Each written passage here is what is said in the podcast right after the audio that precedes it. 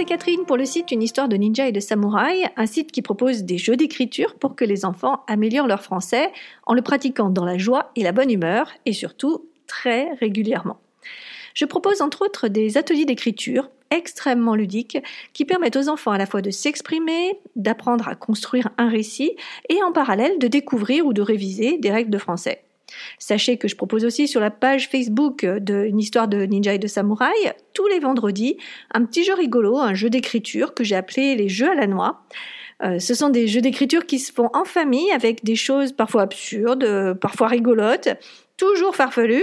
Euh, donc je vous invite en tout cas à aller jeter un coup d'œil sur cette page Facebook et pourquoi pas vous abonner. Ça coûte rien, c'est complètement gratuit et ça vous permet de jouer en famille, en français, sur euh, des petits jeux comme ça, euh, un petit peu chaque semaine pour rigoler. Oui, à mon sens, la régularité est vraiment essentielle si on veut maintenir le français. Et en le pratiquant ainsi à l'écrit, ça va permettre à votre enfant de vraiment instaurer des mécanismes qui vont lui permettre non seulement de choisir le bon mot, mais en plus de bien l'écrire. Allez voir et tester et dites-moi ce que vous en pensez. N'hésitez pas à mettre des petits commentaires, euh, j'adore. Aujourd'hui, je reprends la suite du podcast de la semaine dernière où je vous parlais des alternatives à la récompense et aux punitions. La dernière fois, donc, je vous ai indiqué que la première des choses à faire est bien sûr d'essayer de prévenir le conflit en anticipant le plus possible les problèmes. Aujourd'hui, je voudrais vous faire réfléchir sur ce qu'est un conflit et pourquoi finalement un conflit c'est aussi quelque chose qui est parfois nécessaire et inévitable. Je vous parlerai aussi de comment, lorsqu'il y a réellement conflit, on peut réagir, et je vous laisserai choisir la solution qui correspond le mieux à votre tempérament, à votre situation, aux valeurs de votre famille. Voilà, je vous laisserai voir ce qu'il en est pour vous. Alors d'abord, première question, le conflit, qu'est-ce que c'est? Quand on est dans un conflit avec son enfant, c'est que quelque part, on n'est pas d'accord sur un point. Par exemple, euh, complètement au hasard, le français. vous êtes de votre côté complètement convaincu qu'il faut en faire, et lui, du sien, est convaincu que ça ne sert à rien puisqu'il se trouve peut-être dans un pays étranger ou qu'il préfère les maths. En tout cas, il ne voit pas cette nécessité de savoir bien écrire, bien parler, bien s'exprimer en français. Or, quand on a des convictions et qu'on se lève pour les affirmer et qu'on exprime notre point de vue, je trouve que c'est finalement quelque chose qui est courageux. Et c'est aussi quelque chose qui est important, car c'est une manière de s'affirmer. De dire je pense autrement, j'existe, mon point de vue compte. Au contraire, quand un enfant obéit tout le temps, qu'il n'est jamais en confrontation avec vous, quand il est toujours d'accord, ça peut être, je dis bien peu, ça peut être ce qu'on appelle la soumission de façade. Alors je vous mettrai un lien vers un article que j'ai écrit pour euh, Expat Parents dans lequel j'explique vraiment ce que c'est. L'idée c'est que votre enfant va dire oui à tout et il va vouloir éviter à tout prix le conflit. Il va préférer vous faire plaisir pour mieux vivre avec vous euh, votre relation, quitte à mettre de côté des choses qui lui tiennent à cœur. De ce fait, il ne va pas trouver sa place il ne saura pas s'affirmer et affirmer ses pensées. Et du coup, à un moment ou à un autre, ça va ressortir, et ce sera souvent plus fort, plus douloureux, et ça peut même le pousser à faire des choses dangereuses, car il ne sera plus dans une relation de confiance avec vous. Donc la soumission de façade, c'est quelque chose qu'il faut avoir en tête et dont il faut se méfier. Si notre enfant est très très très obéissant et qu'il dit toujours oui à tout ce que l'on dit, posons-nous des questions et soyons à l'écoute. Donc le conflit, ce n'est pas toujours négatif. Bien sûr, quand les conflits sont continuels, réguliers, quotidiens, ils ne remplissent plus, à mon sens, cette fonction d'alerte. C'est comme quand une sirène sonne tout le temps, au bout d'un moment, on ne l'entend plus, on n'y fait plus attention. Les colères sont donc banalisées et on n'est plus dans une colère qui amène à agir. Alors je reviens sur le thème de la colère.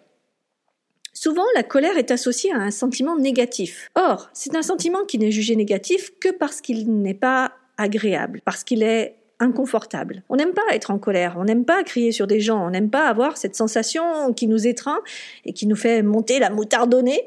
Et puis, on, on a surtout envie de s'échapper de cette colère. Pourtant, c'est un sentiment qui est nécessaire, c'est une sorte d'alarme. Ça nous dit quoi? Quelqu'un a osé marcher sur mes plates-bandes? Quelqu'un s'est permis de passer les limites?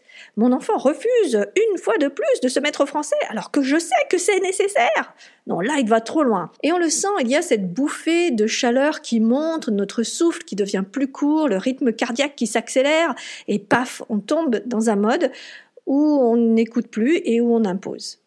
Et c'est dans ces moments-là, bien sûr, qu'on tombe dans le piège de punition ou récompense. Mais ces moments-là, ce sont vraiment des alertes. Et c'est important d'écouter cette colère pour justement voir le mécanisme, mieux se connaître, et donc au final mieux réagir.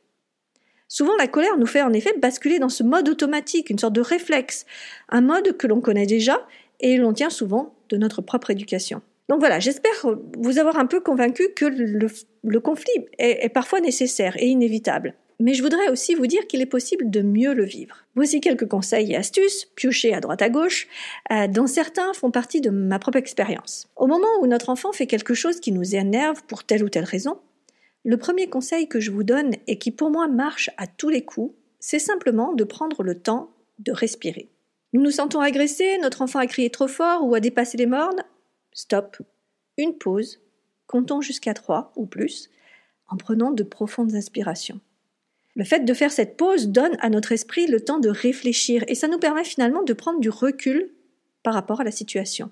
C'est quelque chose d'extrêmement important d'avoir ce petit temps de recul pour justement avoir une meilleure vision de ce qui se passe vraiment. En s'entraînant à faire cette petite pause, petit à petit, on casse cet automatisme de la colère. La respiration, c'est vraiment très important, mais ce n'est pas quelque chose de facile à faire parce que on, a ces mécanismes qui sont profondément ancrés. Et nous sommes souvent habitués, quand quelqu'un nous fait du rentre-dedans, de réagir en faisant du rentre-dedans aussi. De même, si quelqu'un vous crie dessus, on a tendance vraiment naturellement à vouloir crier plus fort. Et c'est souvent comme ça qu'une simple pécadille se transforme en véritable drame. Donc, exercez-vous à faire cette pause. Stop. 1, 2, 3 en respirant profondément. Non seulement vous allez au fur et à mesure développer la capacité de mieux vous contrôler par rapport à cette colère, cette interruption va aussi avoir un impact sur la personne qui est en face de vous. Quand elle va voir que vous prenez sur vous-même, elle va, je dirais instinctivement, se rendre compte que c'est inutile de crier, que c'est inutile de taper des pieds, que c'est inutile de se rouler par terre, et la plupart du temps, elle va se rendre compte qu'il est possible de se parler autrement. On revient alors dans une relation d'écoute. Donc, premier point, cette pause respiration. Deuxième possibilité pour désamorcer cette colère, l'humour. Alors ça marche pas avec tout le monde et ça marche pas à tous les coups, même avec quelqu'un qui est plutôt jovial d'habitude. Il se peut que parfois nous fassions un petit trait d'humour et que finalement ça passe pas du tout. Mais si nous arrivons à attraper ne serait-ce qu'un demi-sourire, nous le savons, c'est gagné. Nous allons avoir l'opportunité de parler du problème sur un autre ton que sur celui de la colère. Nous allons nous extirper de ce schéma euh, moi j'ai raison, non c'est moi, non c'est moi, non c'est moi, qui ne mène finalement à rien, et on va de nouveau revenir à une relation plus ouverte avec son enfant. Alors comment faire? Eh bien, ça peut être, si votre enfant boude, de reprendre exactement les mêmes gestes et de le faire en forçant le trait. Ça peut être de le prendre au dépourvu en disant Mais oui, mais tu as tout à fait raison, et alors de présenter la situation de manière plus exagérée. Ou encore, ça peut être faire un jeu de mots débile. Donc voilà, il y a plein de manières d'apporter un peu d'humour. Voyez comment réagit votre enfant et voyez aussi ce que ça vous fait à vous en général quand vous utilisez ce procédé. Moi, ce que je ressens quand je fais ça, euh, c'est plus une sensation de joie, de bonheur. Et puis c'est évident, on ne peut pas être à la fois en colère et heureux. Bien sûr, une fois le trait d'humour passé, une fois qu'on a bien rigolé, n'oublions pas de revenir sur le problème en question, mais cette fois avec beaucoup plus de calme. Autre chose qui permet de déjouer cette montée de colère et qui, une fois de plus, ne marche pas avec tout le monde, ni à tous les coups, c'est la technique du câlin. On recherche à avoir un contact tendre avec son enfant. On le prend dans ses bras, on lui caresse le dos. Vraiment, essayez. Vous vous rendrez compte que ça évacue toute l'énergie contenue dans cette colère et ça la transforme en quelque chose de plus doux. Donc voilà, essayez, euh, voyez ce qui se passe. Quand on change d'habitude, c'est toujours un peu euh, déroutant pour euh, l'enfant au, tout début, pour nous-mêmes aussi. Mais voilà, essayez et mettez en place euh, ces, trois possibilités. Prenez celle qui vous plaît le plus et voyez ce qui se passe. Donc je résume, la respiration, l'humour et le câlin. Et surtout, surtout, ne culpabilisez pas si vous retombez dans les travers classiques de la punition de la récompense. Ça prend du temps de changer ses pensées et de changer son point de vue. Et comme je vous le disais, ces automatismes sont ancrés profondément en nous. Mais ne baissez pas les bras. Essayez une fois, deux fois, trois fois, voyez ce que ça donne, ajustez. Prenez conscience de comment vous marchez et essayez de vous améliorer chaque jour un peu plus. Une dernière chose, si vous utilisez la punition, si vous avez crié sur votre enfant et que vous en éprouvez du regret, il est extrêmement important de tout simplement aller s'excuser auprès de lui. J'ai expliqué ça un jour à un parent qui m'a dit non, moi c'est absolument hors de question. Euh, je ne vais pas aller m'excuser auprès de mon enfant. C'est pas de ma faute. C'est plutôt à lui de s'excuser. C'est son comportement qui n'est pas acceptable. Alors c'est un point de vue que j'entends et que je respecte. Sauf que moi, mon enfant, j'ai envie aussi de lui apprendre l'humilité. J'ai envie de lui apprendre le respect. Et donc aller vers lui et lui dire je m'excuse. J'aurais pas dû crier aussi fort. Je m'excuse. Je n'aurais pas dû te donner cette punition. C'est essentiel à mes yeux. C'est dire je suis humaine, moi aussi. Et oui, je ne suis pas parfaite, mais j'ai envie que notre relation continue. Et le summum, c'est quand c'est votre enfant qui revient vers vous et qui s'excuse. Je vous assure que c'est fort. Euh, vraiment, j'en ai pleuré et euh, j'en ai encore la voix qui vibre. euh, vraiment, c'est des moments vraiment très forts quand euh, voilà, il s'est passé quelque chose, on n'a pas aimé et soudain, bah voilà, votre enfant revient vers vous et vous dit bah, je m'excuse, j'aurais pas dû te crier dessus. C'est une preuve de plus que nous sommes des exemples pour nos enfants. Dans le fait de s'excuser, il y a vraiment une démarche où nous invitons à réouvrir le dialogue. Et c'est dans cet environnement-là que nous sommes le mieux à même de trouver des solutions qui conviennent à tout le monde. Vous ne croyez pas? Alors, dans cet épisode, je n'ai cité que trois astuces pour désamorcer une situation conflictuelle.